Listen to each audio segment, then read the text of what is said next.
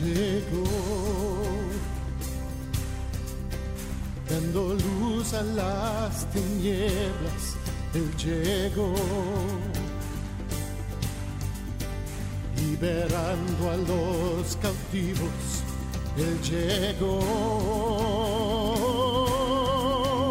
restaurando corazones, proclamemos hoy que es el tiempo de Dios.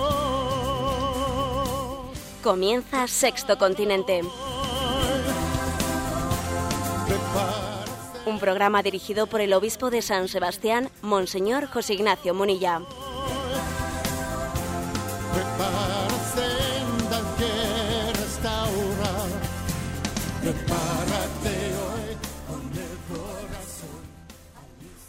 Un cordial saludo a todos los oyentes de Radio María.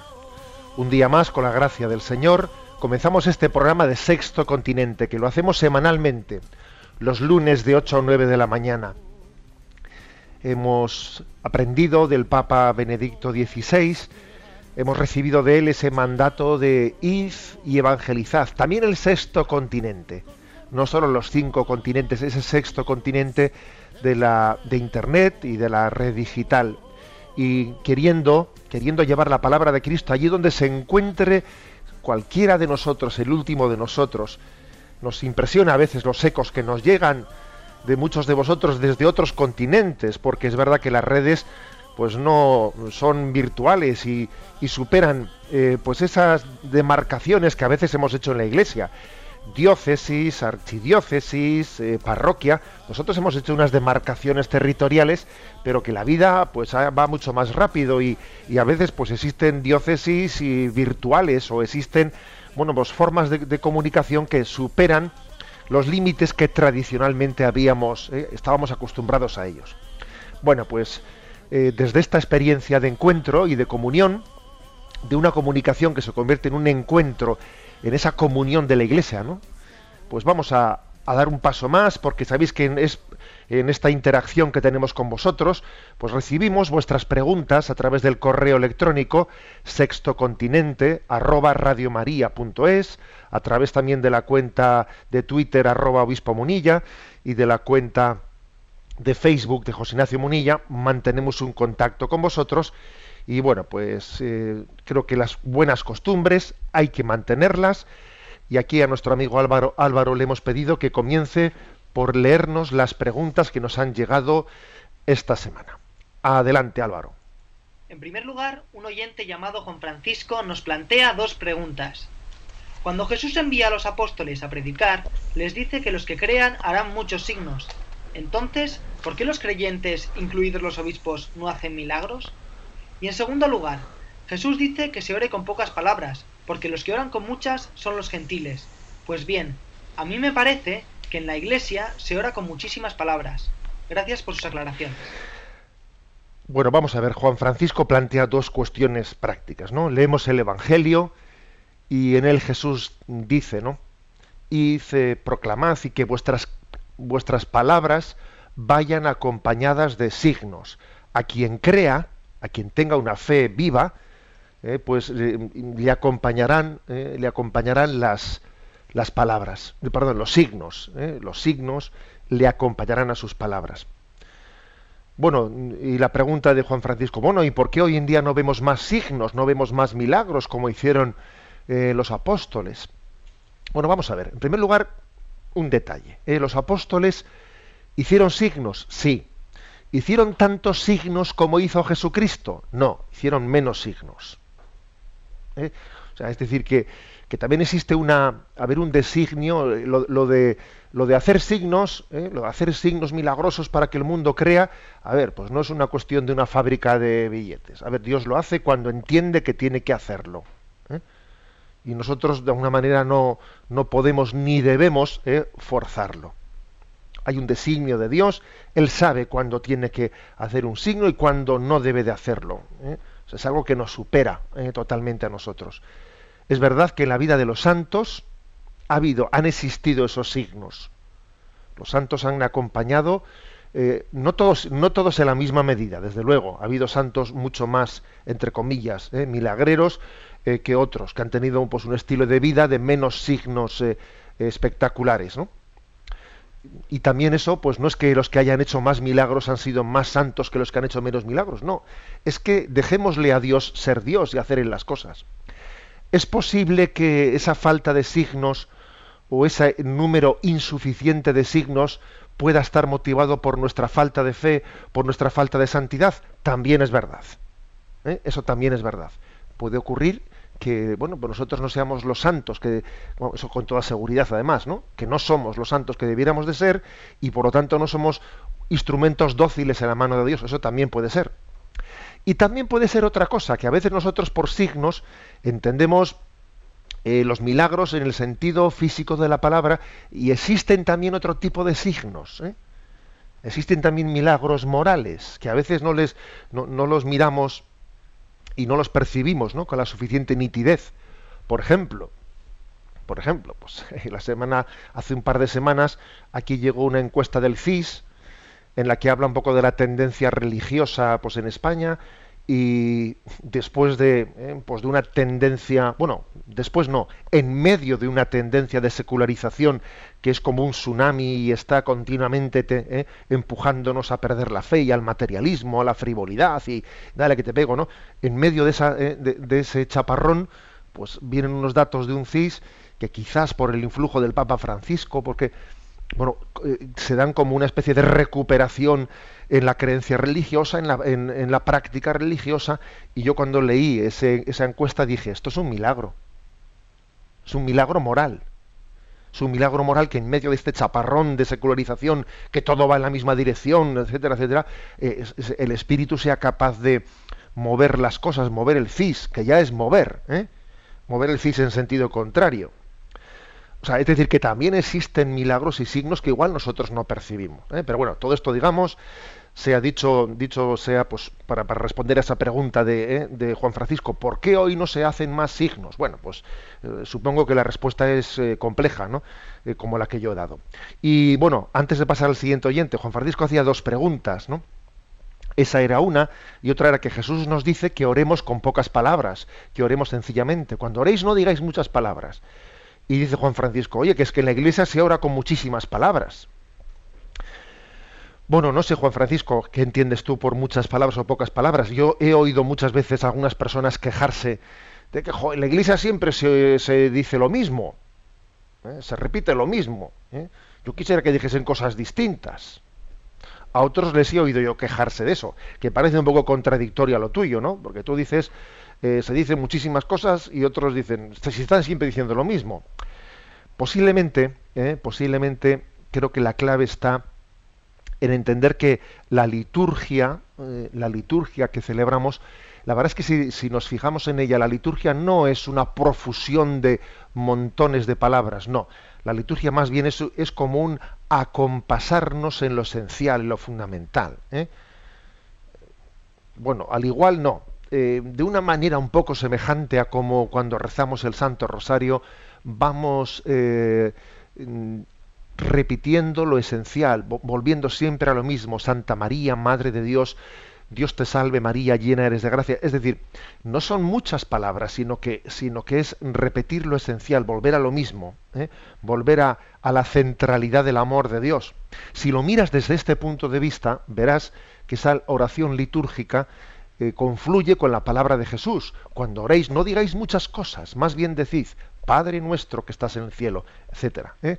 Creo que por lo tanto es importante que te adentres en el espíritu de la liturgia para que entiendas que en ese espíritu de la liturgia se está cumpliendo la palabra de Jesús, de no decir muchas palabras, ¿no? sino, sino girar siempre en torno ¿no? a Jesucristo. Bueno, este era el primer oyente que nos ha consumido con dos preguntas, Juan Francisco, pero tenemos más oyentes. Adelante. Juan María, de Córdoba, pregunta, Jesucristo se refiere a sí mismo como el Hijo del Hombre. ¿Por qué?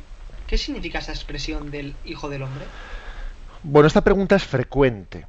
¿eh? Es frecuente porque, mm, claro, lo de Hijo de Dios, lo de Hijo, hijo de María, pero lo de Hijo del Hombre, ¿qué significa Hijo del Hombre? ¿Mm? Además Jesús utiliza bastante esa expresión. El Hijo del Hombre ha venido, el Hijo del Hombre, Bueno, para entenderla, como muchas veces ocurre, no como, como siempre, porque digamos acercarse al Nuevo Testamento supone conocer el Antiguo Testamento. Uno de los problemas que tenemos es que nuestra cultura ¿eh? veterotestamentaria sobre el Antiguo Testamento es muy pobre, ¿no? Entonces, en el profeta Daniel, allí, en el libro del profeta Daniel, allí aparece la imagen del Hijo del Hombre. Allí aparece, ¿no? Es, eh, es, es una visión que tuvo de noche el profeta Daniel. Está en el capítulo séptimo, en versículo 13-14, que dice, Seguía yo mirando en la visión nocturna y vi venir sobre las nubes del cielo a uno como hijo del hombre, que se llegó al anciano de muchos días y fue presentado ante éste. Se le dio el señorío, la gloria y el imperio, y todos los pueblos, naciones y lenguas le sirvieron. Y su dominio es dominio eterno, que no acabará, y su imperio, imperio que nunca desaparecerá. Esta es la profecía del Antiguo Testamento sobre el Hijo del Hombre que Jesús se le aplica a sí mismo, porque él dice, el Hijo del Hombre ha venido, Él es el Hijo, Jesús se presenta como el Hijo del Hombre. Y el término Hijo del Hombre pues eh, tal y como apareció en el profeta Daniel, pues es tiene, una, tiene un punto de contradicción, ¿no? De misterio. Porque claro, se le llama hombre y al mismo tiempo aparece en medio de las nubes, viniendo desde las nubes, ¿no? Entonces, que quien viene de medio de las nubes parece que es viene de la esfera divina. Viene de la esfera divina, desciende de las nubes y sin embargo se le llama hijo del hombre. Ese es el misterio de esta imagen, que parece que, eh, está, que está, como mm, eh, insinuando que es parte divino y parte humano. Viene desde las nubes y al mismo tiempo le llamamos hijo del hombre. Es, como, un, es como, un, doble, eh, tiene como un doble aspecto. Es representante de Dios porque viene de las nubes y es representante de los hombres porque le llamamos hombre. ¿Eh? como que compagina la condición divina y compagina la condición humana. Bueno, en el Catecismo de la Iglesia Católica, en el punto 460, si lo, si lo buscáis, vais a ver una cita de San Irineo, que es un padre de la Iglesia del siglo II, ni más ni menos del siglo II. Fijaros bien, estamos hablando de hace, ¿eh? pues, vamos, de, los primeros padres después de Jesucristo. San Irineo, comentando este, este título de Hijo del Hombre, dice, porque tal es la razón por la que el Verbo se hizo hombre, y el Hijo de Dios, Hijo del hombre, para que el hombre, al entrar en comunión con el Verbo, y al recibir así la filiación divina, se convierta en Hijo de Dios. Es decir, lo que San Irineo dice es, el Hijo de Dios se ha hecho Hijo del hombre, o sea, Jesucristo es el Hijo de Dios que se ha hecho Hijo del hombre, para que los que somos hijos del hombre podamos ser hechos hijos de Dios. ¿Eh? Hay como una ¿eh? pues, traslación entre el título Hijo de Dios, Hijo del hombre. Es, así se presenta Jesús, ¿no? Él es el Hijo de Dios, pero también es el Hijo del hombre. El Hijo de Dios se ha hecho Hijo del hombre para que el Hijo del hombre pueda ser hecho Hijo de Dios. ¿eh? Esa es una, como veis, una, una, maravillosa presentación ¿no? de la cristología, muy ligada ¿no? pues a nuestra a nuestra identidad, eh, a nuestra identidad cristiana. Damos paso a la tercera pregunta. Rafa, desde Melilla, pregunta. Mi pregunta va encaminada a la dificultad de mucha gente en comprender el mensaje cristiano, al que acusan de sembrar el miedo con cuestiones como el pecado y sobre todo el infierno, con la típica cantinela de que un Dios del amor jamás podría condenar a nadie a privarle de la vida eterna. Creo que esta confusión parte de una interpretación errónea del misterio de la salvación y la perdición del hombre. ¿Cómo explicaría usted ese tema? A mí me parece que lo importante es ir directamente al Evangelio, ir directamente al Evangelio y leerlo como fuente, ¿eh? como fuente de, de, nuestra, o sea, de la interpretación de la revelación, eh, porque a veces antes de ir al Evangelio ya hemos ido ya con un montón de prejuicios y hemos ido ya con un montón de teorías previas antes de la lectura del Evangelio. A ver, el Evangelio, Jesús proclama el mensaje de la salvación destinado a todos los hombres.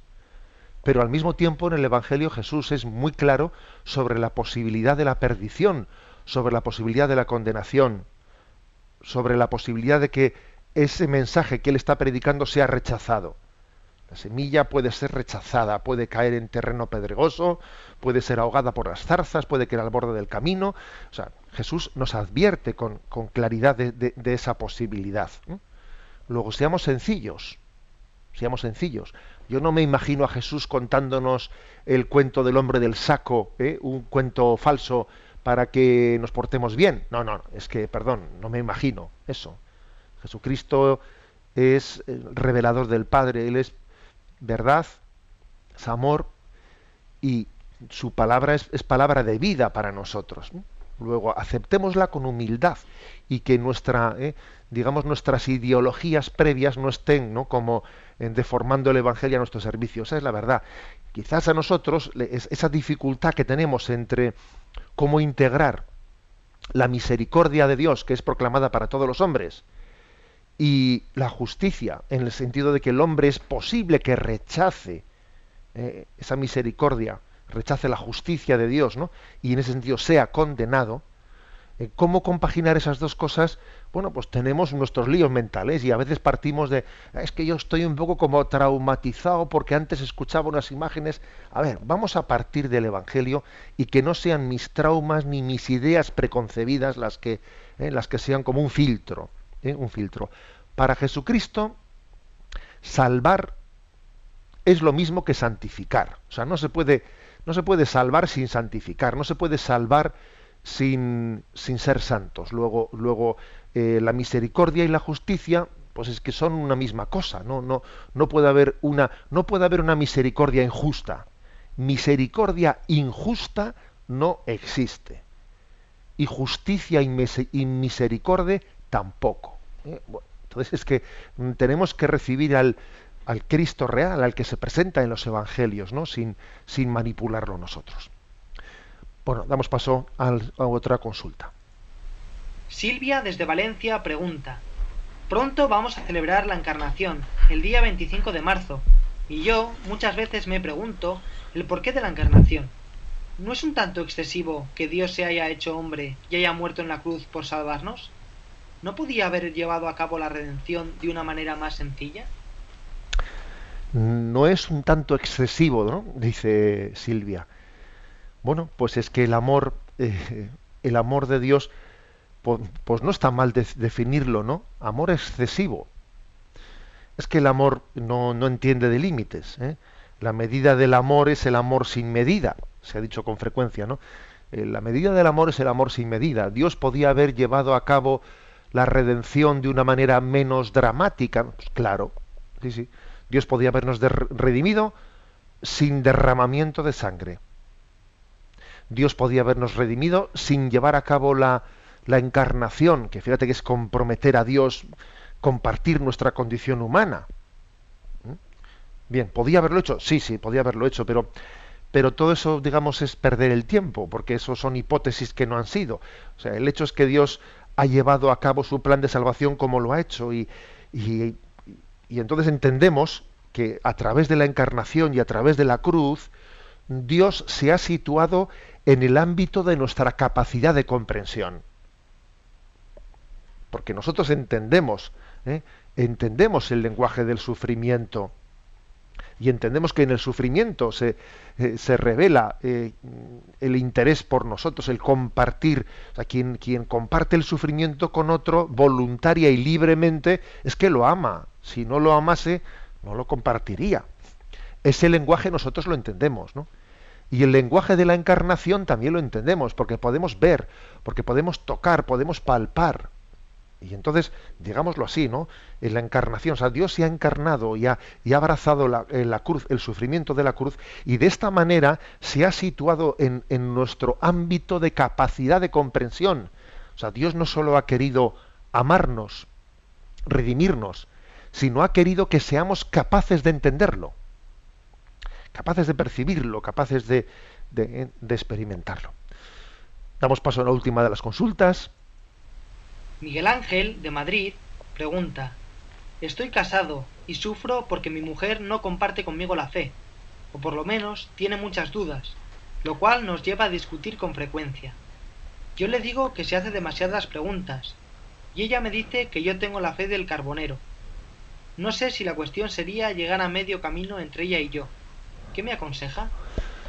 Bueno, pues eh, en primer lugar lo que te aconsejo es que es tu esposa, tú eres su marido y Dios os ha pedido que caminéis en la fe, pues no cada uno por su cuenta, sino que también tengáis un caminar conjunto. ¿eh? Bien, tú tendrás tu vida espiritual, tu relación con el Señor personal, que no, no, debes de, ¿eh? pues de abandonar, pero también tienes que compaginarla con un caminar junto con ella y es verdad que eso supone pues una, paciencia y un cierto y, acompasamiento del camino, que también a ella le pasa lo mismo. También ella tiene que acompasar, acompasar su camino al tuyo, ¿no? O sea, eso hay una providencia. Dios os ha querido unidos. Y si Dios os ha querido unidos, seguro que tu fe también, tu fe será un instrumento de Dios para llegar a ella. Será un instrumento, ¿no? Y también sus dudas, las dudas de ella, serán un, instrumento para que tú crezcas. ¿Mm? Bueno, en primer lugar, decir que, cuando hay una persona que es muy cuestionadora, ¿no? muy cuestionadora, muy racionalista, etcétera, ¿no? que hace muchas preguntas, también lo primero es ayudarle, ayudarle a que sea sincera en sus, eh, en sus dudas. Porque a veces no es lo mismo que haya una persona que es que tenga sinceramente muchas dudas, ¿no? A que a veces también solemos utilizar las dudas como un escudo para no entregarnos, ¿no? que jugamos a las dudas. Las dudas nos interesan en la medida en que no tengan respuestas. Si tienen respuestas ya no me interesan, busco otras dudas. ¿eh? Ojo con eso, ¿no? Yo creo que quizás es importante ayudarla a ella, ayudarla a que nuestra búsqueda sea sincera y no sea enroscándonos, ¿no? En la duda por la duda. ¿eh? Ayudarle a ello, ¿eh? en, a esa búsqueda sincera y también por tu parte no tener miedo, no tener miedo a, profundizar en la fe, a esa acusación que te hace ella, ¿no? de tener la fe del carbonero y de no, de, no interesarte por las dudas o por las preguntas, ojo con ella, porque es que también estamos llamados a dar razón de nuestra fe. Y uno puede tomar como excusa de que la fe es sencilla, pues para no formarse mejor, para no querer dar respuestas a nuestra fe, y eso no es correcto. ¿eh? decía Chesterton con su habitual ironía, decía que para entrar en la iglesia hay que quitarse el sombrero, pero no la cabeza. ¿Mm? Quizás a ti, a ti, Miguel Ángel, habría que decirte esta frase de Chesterton. Eh, oye, que para entrar en la iglesia está bien que te quites el sombrero, pero no hay que quitarse la cabeza. Hazte preguntas. Y a tu mujer igual habría que decírsela al revés. Oye, que para entrar en la iglesia no hay que quitarse la cabeza, ¿eh? Pero sí tienes que quitarte el sombrero. O sea, igual a cada uno de vosotros dos hay que leerle la frase de Chesterton desde, desde un punto de vista, ¿no? Pues para que os acompaséis, ¿no? En vuestro caminar en búsqueda de Dios. Bueno, decíamos que nuestra primera parte, ¿eh? pues es una, un eco de vuestras preguntas, etcétera, pero vamos mar adentro. Vamos mar adentro, Jesús nos dice, eh, rememos mar adentro y vamos a repasar las redes.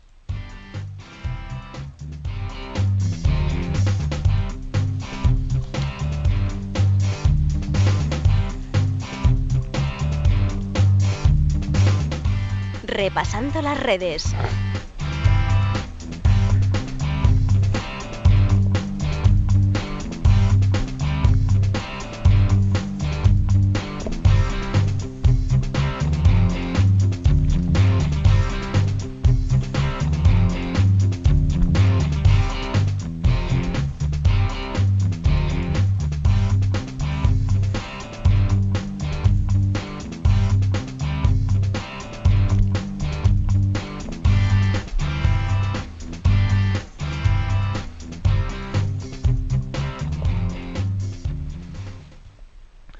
Uno repasa las redes, hace una especie de testeo, y bueno, os voy a decir que esta semana, que también ha sido semana de la plenaria de la conferencia episcopal, etcétera, pues uno ha tenido tiempo de que si vas a Madrid, vuelves, haces algunos kilómetros por ahí, y por el camino pones la radio, Y la verdad es que he escuchado una canción, quizás os voy a sorprender un poco. He escuchado una canción de esas que merece, creo que merece la pena analizarla, pues para conocer dónde están también las heridas de nuestra cultura. ¿eh? Alguien dijo que analizando la publicidad, esa publicidad comercial que nos inunda y nos bombardea, analizando la publicidad, se puede también conocer cuáles son las tendencias sociales. Analizando la música y la letra que determinada música tiene, también se puede hacer ¿no? pues un cierto, una cierta radiografía de las heridas de nuestra sociedad. Bueno, pues eso es lo que me ha parecido cuando, bueno, seguro que esta canción es vieja, porque, pero voy a reconocer que yo la he descubierto esta semana. Seguro que alguno de vosotros me dice, pero hombre, ahora ha descubierto usted esto, pues ha descubierto el Mediterráneo. Pues sí, iba yo por ahí, pues conduciendo por las carreteras y, y entró esta, eh, esta canción de Joaquín Sabina en el, eh, pues en mi, en mi sintonizador y me llamó profundamente la atención. Es una canción que se llama 19 días y 500 noches. Bueno, si os parece vamos a escucharla y luego ya analizo un poco la letra porque creo que la cosa no tiene desperdicio. Porque es que hay veces que nos autorretratamos. Yo cuando escuché esta canción, ¿sabéis qué, fue la primera palabra que vino a mis labios? Dije, no, si no hay como ser sincero. Este describe la herida y de qué manera. ¿eh? La canción se llama 19 días y 500 noches. Escuchadla.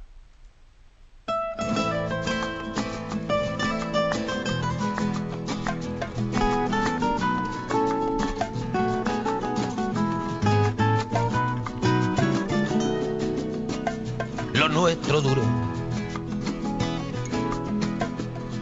Lo que duran dos peces de hielo en un whisky on the rocks. En vez de fingir o estrellarme una copa de celos, le dio por rey. De pronto me vi como un perro de nadie ladrando a las puertas del cielo. Me dejó un neceser con agravio, la en los labios y escarcha en el pelo tenía razón.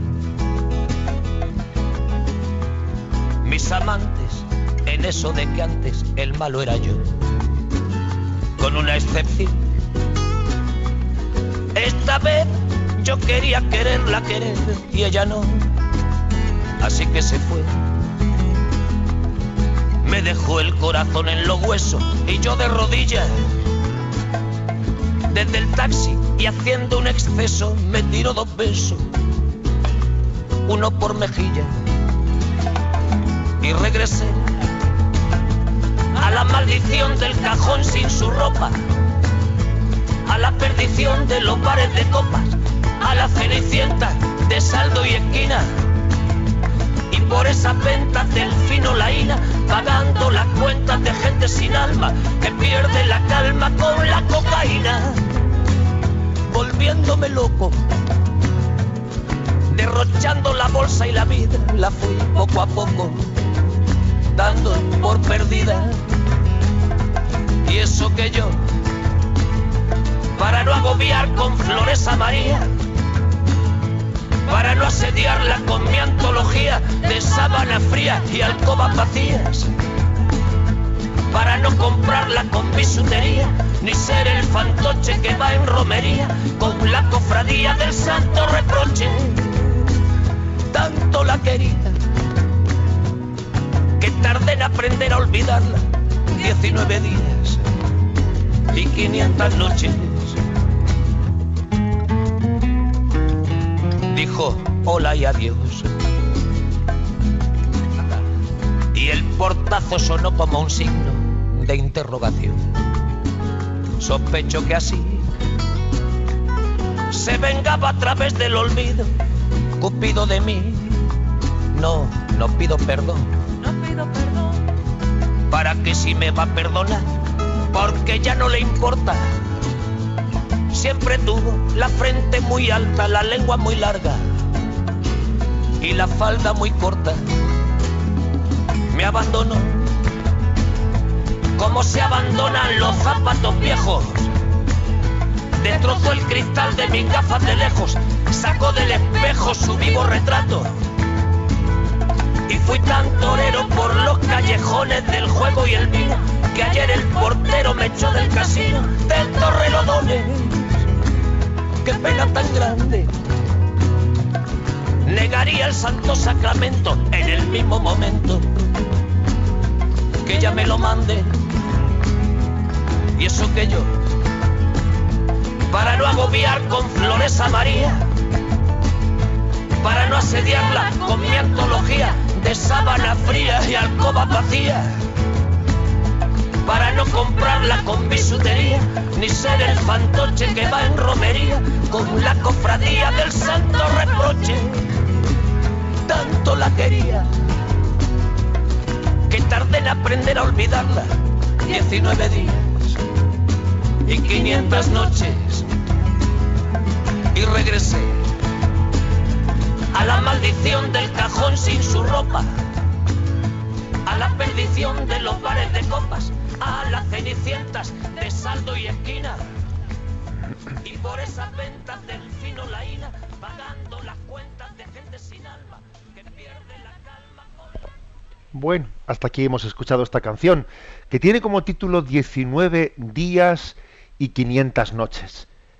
Y canta la frustración de alguien que ha amado, ha querido amar, ha querido quererla querer, como dice esta letra, y vive la frustración de la falta de respuesta, vive la frustración de una incapacidad de que exista un amor, un amor fiel. ¿eh? Bueno, pues creo que esta canción es eh, muy, es como si estuviese retratando, ¿eh? retratando la herida la herida de nuestra, de nuestra cultura, porque hemos nacido para el amor. Y la incapacidad del amor, la incapacidad de un amor estable, pues es la principal fuente del sufrimiento. Leo, eh, elijo ¿no? unas, cuantas, eh, unas cuantas de las afirmaciones para, para comentarlas.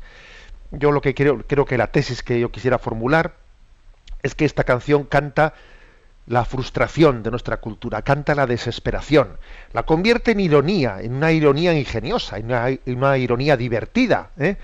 intentando hacer como una especie de arte de la propia desgracia. Pero en el fondo es lo que hay. Es lo que hay sin la sanación de, de la vocación al amor por Jesucristo. Cuando no dejamos que Dios sane la vocación al amor, es que es querer pero no poder, es que es amar y sufrir, es que es bueno, pues fijémonos en la, en la, en la letra. Elijo, ¿no? Algunas de sus estrofas. Lo nuestro duró lo que duran dos peces de hielo en un whisky on the rocks. De pronto me vi como un perro de nadie, ladrando a las puertas del cielo. Tenía razón, tenían razón mis amantes en eso de que antes el malo era yo. O sea, él reconoce que que él a veces pues ha jugado con las personas. Muchas veces he jugado con las, con las personas y he hecho sufrir. Pero con una excepción. Esta vez yo quería quererla querer y ella no. Otras veces he jugado yo con los demás, pero es que ahora ha jugado esta conmigo. Yo ahora quería quererla querer. Y ahora soy yo el que, eh, el que he padecido, ¿no? Así que se fue. Me dejó el corazón en los huesos y yo de rodillas y regresé a la maldición del cajón sin su ropa, a la perdición de los bares de copas, a las cenicientas de saldo y esquina, pagando las cuentas de gente sin alma, que pierde la calma con la cocaína. Bueno, pues yo se ha ido esa, esa chica que para mí era algo más serio que otras veces, era algo más serio, yo quería quererla querer. Entonces, ¿qué es lo que he hecho? Pues, pues me he refugiado, ¿no? En la perdición de los bares de copas, me he ido, ¿eh? me he ido de fulanas, pues, pues me he puesto a pagar cuentas de cocaínas y, he buscado tubos de escape, tubos de escape ante la impotencia. Y dice, fijaros bien, ¿eh? que, es, que es potente esta, dice, y eso que yo, para no agobiar con flores a María, es decir, pues mira, yo ya sé que, que quizás yo fui educado en que en pedir a Dios fui educado en rogar a, en rogar a María, fui, eh, yo debiera de haberle pedido a Dios ese amor que se me estaba escapando, ¿no? Pero mira, yo pasé, ¿no? pasé de pedirle a Dios ese amor y eh, me, me busqué un tubo de escape. Dice, y eso que yo, para no agobiar con flores a María, ni ser el fantoche que va en romería con la cofradía del santo reproche, es curioso, ¿no? Es como decir, es que no, es que no, me veo incapaz ¿no? de, de, rogarle a Dios con flores a María, de, me veo incapaz de pedir el amor. ¿Mm? Dice, tanto la quería, tanto la quería, que tardé en aprender a olvidarla 19 días y 500 noches. Fijaros bien, ¿eh? Es que no se puede ser más sincero, es que no hay como ser sincero. Sufría tanto que tardé en olvidarla 19 días y 500 noches. Podía haber dicho dos días y 500 noches, pero bueno, luego la palabra dos, dos sonaría un poco de demasiado desprecio. 19 días y 500 noches es como decir, mira, yo mi amor ha estado desequilibrado, le he amado más en la carne que en el espíritu. Le he amado carnalmente y entonces le he amado más por las noches que por el día. Entonces, es, es que mi amor me quejo de que haya terminado, pero es que ha sido desequilibrado desde el primer momento, ha estado mal planteado, ¿no?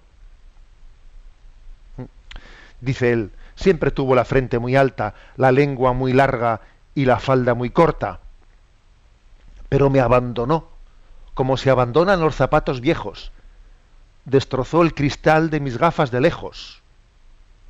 Y entonces, pues como ha destrozado tu cristal de gafas de lejos, pues ahora lo que haces es pues mirar muy corto, muy corto y pensar en cómo me emborracho la próxima media hora y cómo, y cómo me escapo, ¿no? Me escapo de esta. Es un buen retrato esta canción, es un buen retrato del sufrimiento que genera nuestra incapacidad para un amor estable. ¿Cuánto sufre el hombre por no poder amar? A veces tú juegas con los demás, otras veces los demás juegan contigo, y, en esa frustración, a veces el hombre no tiene la humildad suficiente, quizás no tiene quien le ayude, no tiene quien le ayude para levantar los ojos al cielo, para mirar a Jesucristo y descubrir en él la fuente del amor. Y dice este hombre, ¿no? Yo es que por no agobiar con flores a María, por no ser el fantoche que va en romería, pues mira, pues sufrí y tardé en olvidarla 19 días y 500 noches. Bueno, pues yo saqué la siguiente conclusión ¿no? de haber escuchado esa canción. Saqué la conclusión de decir, es que el cristianismo, aparte de verdadero, aparte de verdadero, es que es que es necesario, es que es la gran alternativa. Es necesario, pues, para poder, para poder aprender a amar. El hombre ha nacido del amor, del amor de Dios, ha nacido del amor de sus padres y su vocación es amar aquí y en la vida eterna.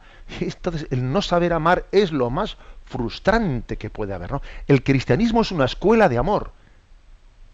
Es aprender a amar, ¿no? Poniendo como ejemplo el amor de, el amor de Dios a, cada uno de nosotros. Bueno, pues como veis, esta reflexión ¿eh? repasa las redes y encuentra hay muchas cosas muy, muy curiosas. ¿eh? Me parece que merecía la pena haceros este comentario. Bueno, como ya hemos puesto la canción esta de Sabina, 19 días y 500 noches, bueno, pues ahora no vamos a poner otra canción para que no nos, eh, digamos, para que no consumamos el tiempo en canciones, que hay muchísimas cosas que, que comentar. Pasamos a la siguiente de nuestras secciones.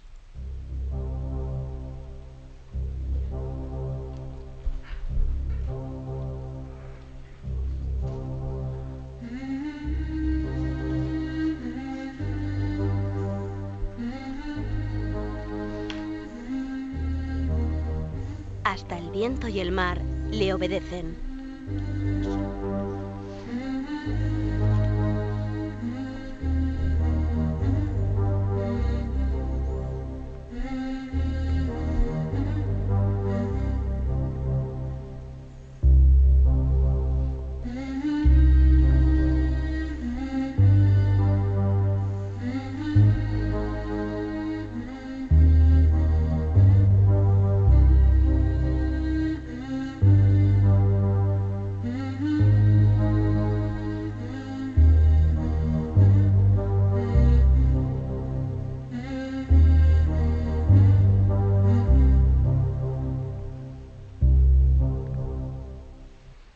Eso de que el viento y el mar le obedecen, hemos podido verlo encarnado, concretizado, ¿no? Esta semana en el primer aniversario de la elección del Papa Francisco. Digo que lo hemos podido ver, ¿no? Pues ejemplificado en cómo hasta el viento y el mar, los ciclones y los tsunamis, diría yo, ¿eh? pues son capaces de obedecer, son capaces de, de ponerse, ¿no? Al servicio de, de una noticia, de una noticia, y es que hay algo diferente. Es curioso que los medios de comunicación, eh, no digo los eclesiales, sino más bien, ¿no? Eh, todo, vamos, los laicos, en el sentido más laicista de la palabra, incluso, etcétera, pues es que mm, no pueden por menos de dar noticia de este efecto Papa Francisco, no pueden por menos de hacerlo. ¿eh? Es curioso, ya llegará por supuesto el Viernes Santo, ¿eh? ya llegará el Viernes Santo. O sea, no existe Domingo de Ramos sin Viernes Santo. Esta especie de, ¿eh? pues de cierto entusiasmo en el que nos encontramos en este primer año de pontificado, que nos quepa la menor duda que llegará el momento de la persecución y del sufrimiento, porque es que el Señor nos lo dijo en el Evangelio, ¿eh? y entonces nadie va a ser una excepción, y el Papa Francisco tampoco. La persecución va a llegar. ¿eh? Bien, pero mm, no se trata ahora de de adelantarla antes de que llegue. Ahora vamos a vivir el momento presente porque forma parte, forma parte de la, de la providencia del Señor.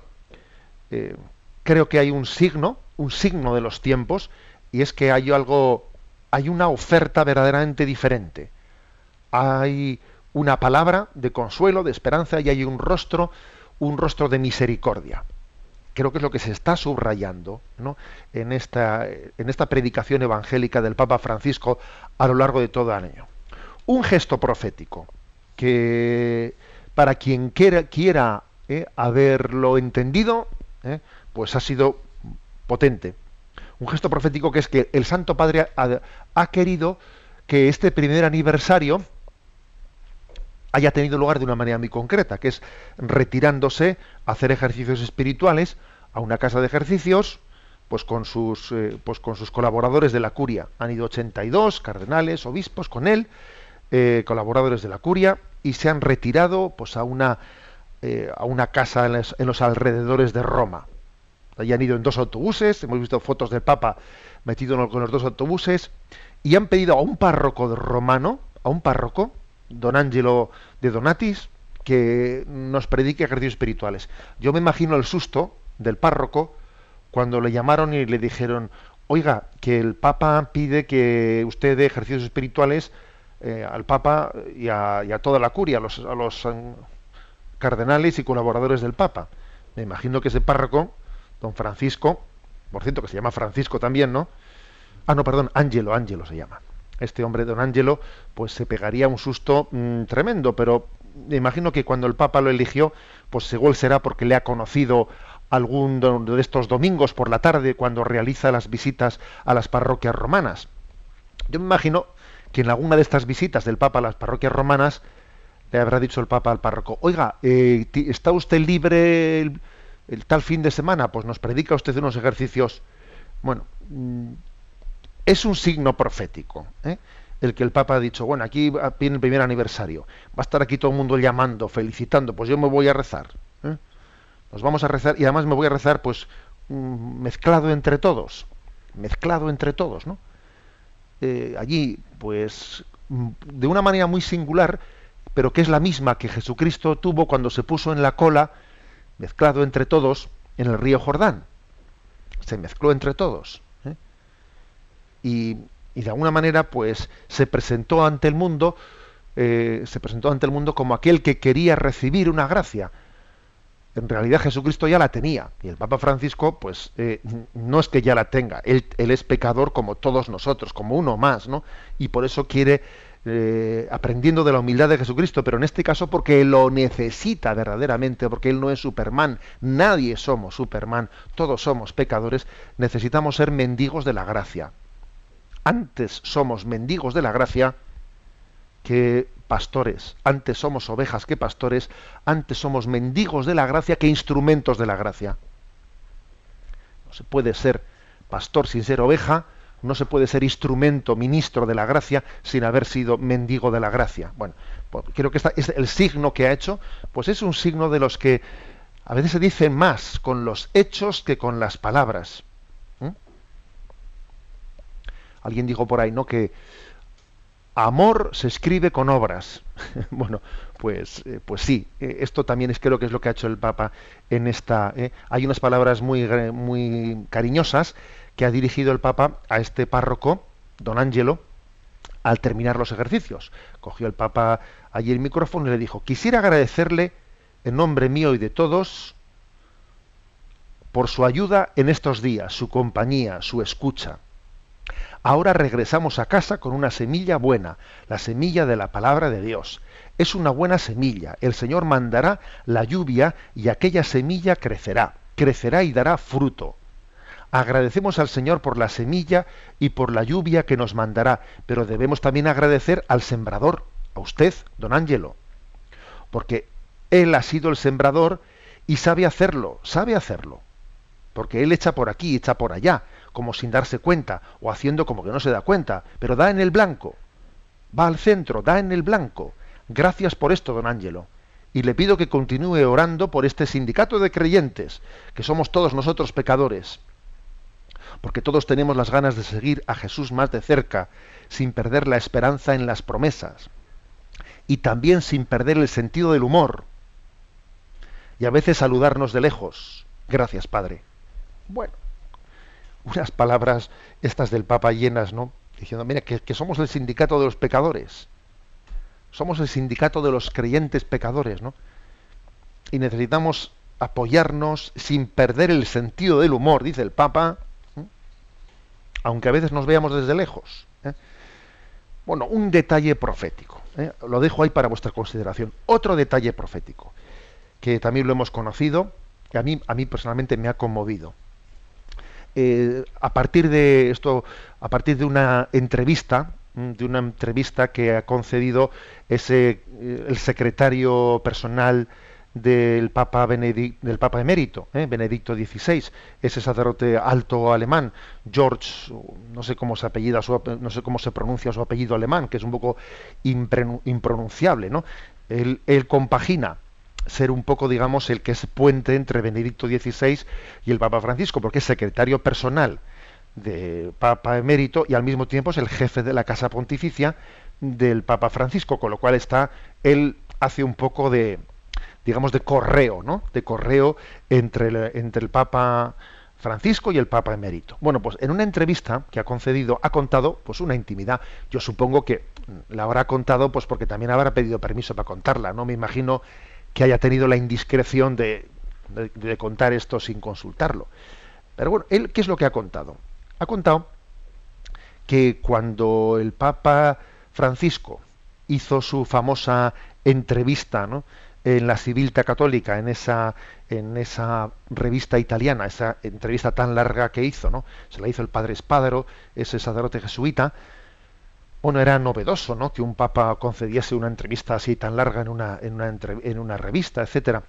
Entonces, cuando hizo esa entrevista y se publicó, ¿no?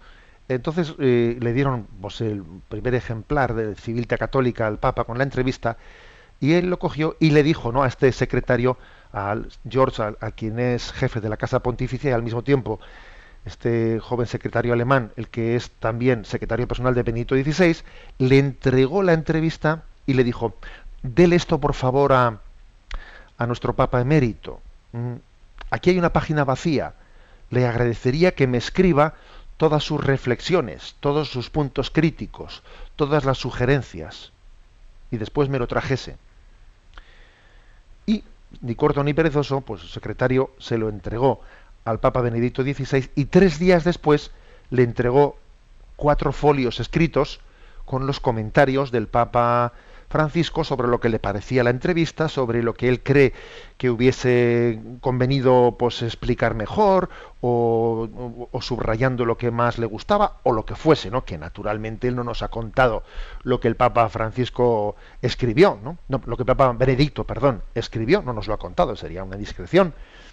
Pero el hecho de que nos haya contado esto también nos, nos permite conocer qué tipo de relación tienen Francisco y Benedicto, qué tipo de relación, que también creo que es una gran lección, una gran lección de cómo llevar adelante una, eh, un retirarse ante los ojos del mundo por parte de Benedicto, pues de una manera tan humilde, ocultarse a los ojos del mundo, pues para, mm, para no estorbar, para no interferir.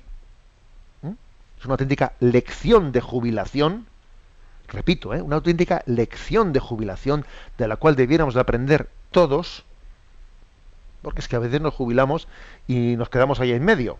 ¿eh? y podemos complicar la, la, vida del que viene detrás nuestro.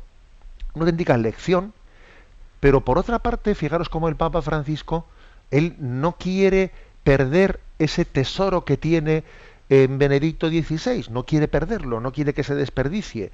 Y él quiere buscar humildemente hacer las cosas mejor y quiere, quiere acertar. Y por lo tanto, yo del Papa Benedicto debo, debo, tengo un tesoro aquí en casa y debo de extraer de él todas las lecciones que pueda darme. Por favor, lea usted esto y presénteme su crítica. Para, para que yo lo intente mejorar, eh, dígame lo que eh, con libertad y en conciencia puede decirme, ¿no? Es un auténtico modelo, este pequeño detalle, este pequeño detalle eh, nos permite ver eh, la relación tan madura, tan madura, eh, entre dos personas que buscan limpiamente la voluntad de Dios. Me ha parecido maravilloso. Es uno de esos detalles que no conviene que se nos escapen. Que no se nos escape este detalle, señores. Que es una gran lección para la vida. Una de las preguntas decía uno de los oyentes al principio, ¿por qué no hoy en día hay más milagros? ¿Por qué no hay más signos? ¿Por qué los, eh, los seguidores de Jesús, los obispos o, los predicadores o los seglares no hacemos más signos, más milagros? Bueno, seguramente porque no tenemos la fe que deberíamos de tener. Pero también existen signos. ¿eh? Esto es un signo en concreto. Y el que quiera creer, el que, eh, pues, el que se abra a la fe, que lo vea, ¿no? Y, y que se abra a entender que la luz del Espíritu está presente ¿no? en, esta, en esa relación que tienen entre, entre Francisco y Benedicto. Bueno, vamos a la última parte de nuestro programa.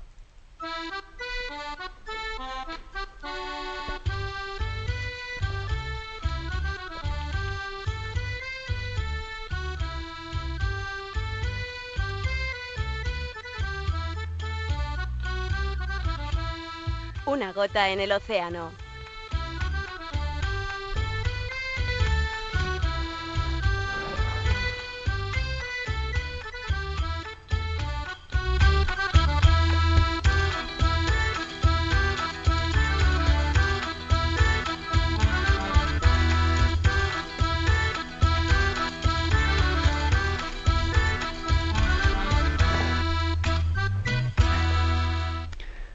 Pues en esta última eh, parte, en esta última parte vamos a eh, añadir, pues, ese, alguna, compartir con vosotros alguna de esas pequeñas, pues, gotitas que lanzamos al agua en ese océano de las redes sociales.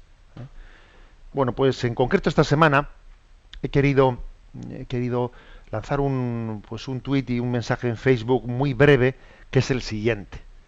La caridad es poner la libertad al servicio del amor. La caridad es poner la libertad al servicio del amor. ¿Eh? Bueno, en primer lugar, eh, caridad y amor no son lo mismo, no son sinónimos, sí, ciertamente lo son. ¿eh? Pero la caridad le añade, le añade un, un aspecto más, ¿no? hay, un subrayado en la palabra caridad, ¿eh? mm, por encima del amor todavía. Porque quizás la palabra amor, nosotros en nuestro lenguaje más cotidiano, ¿eh? la palabra amor, pues la, solemos ligar más a lo, digamos, a lo afectivo. ¿eh? la palabra amor es amar a una persona, es sentir, ya sabemos que, que, no solo es eso, pero digo en la forma un poco, digamos, popular en la que utilizamos el término. Popularmente cuando decimos amo, eh, amo a una persona, pues es, supone pues toda esa opción, esa eh, atracción mm, no meramente sensible, desde luego, no meramente sensible, ¿no? Es ese amar y eh, es esa opción, esa opción por una persona. pero que es muy importante que el amor se convierta en caridad, porque si no vamos mal. Y la caridad supone también, pues, un disciplinarnos nosotros, un disciplinarnos. Supone que yo mi libertad la ponga al servicio del amor. La caridad supone no solo te amo, sino supone que yo soy capaz de cambiar mi vida para que ese amor sea coherente. No es te amo, te amo y luego yo hago. No, no, no, eso no puede ser. La caridad, o sea, es decir, el amor, el amor en Cristo, supone que yo entrego mi vida, pongo mi libertad al servicio del amor. ¿Eh? Y hasta que no hagamos esto, hasta que el amor no se convierta en caridad, o sea, hasta que, hasta que nuestra libertad no, no, no, no se ponga al servicio del amor, ¿no? Es que el amor corre peligro, corre peligro. ¿Eh? El amor en realidad es solamente es auténtico cuando llega a ser caridad. ¿Eh? Repito esta frase, ¿eh? que es que me parece que es básica para que la meditemos. La caridad es poner la libertad al servicio del amor. De lo contrario, lo del amor y tal es romanticismo. Es como un brindis a, la, poesía. No. La caridad es poner la libertad al servicio del amor. Estamos hablando de la entrega de nuestra vida, estamos hablando de, de su ordenamiento. Estamos hablando, aquí entendemos por qué la ley de Dios es necesaria, porque ordena nuestra libertad. ¿eh? La ley de Dios es necesaria para que la gracia triunfe en nosotros. No tenemos que tener miedo a la ley de Dios. No tenemos que tener miedo a la ley de la Iglesia. No tenemos que tener miedo a la disciplina. No tenemos que tener miedo a la ascética. No, no tengamos miedo, porque es la manera de poner la caridad es la manera de poner, perdón, la libertad al servicio del amor. No tengamos miedo a atarnos por amor. Porque el amor tiende a atarse, tiende a atar su libertad. Bueno, os deseo pues eh, que, que, esta semana que tenemos por delante pues nos ayude a, a entregar nuestra libertad al servicio del amor, a ejercer la caridad, vamos. Os lo deseo y concluimos con esta bendición. La bendición de Dios Todopoderoso, Padre, Hijo y Espíritu Santo descienda sobre vosotros.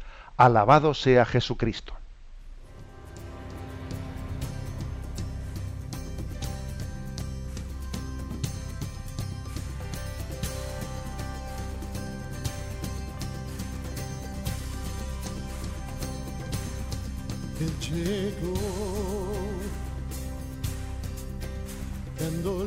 A las tinieblas, Él llegó, liberando a los cautivos, Él llegó, restaurando corazones, proclamemos hoy que es el tiempo de Dios. Han escuchado Sexto Continente con el obispo de San Sebastián, Monseñor José Ignacio Munilla.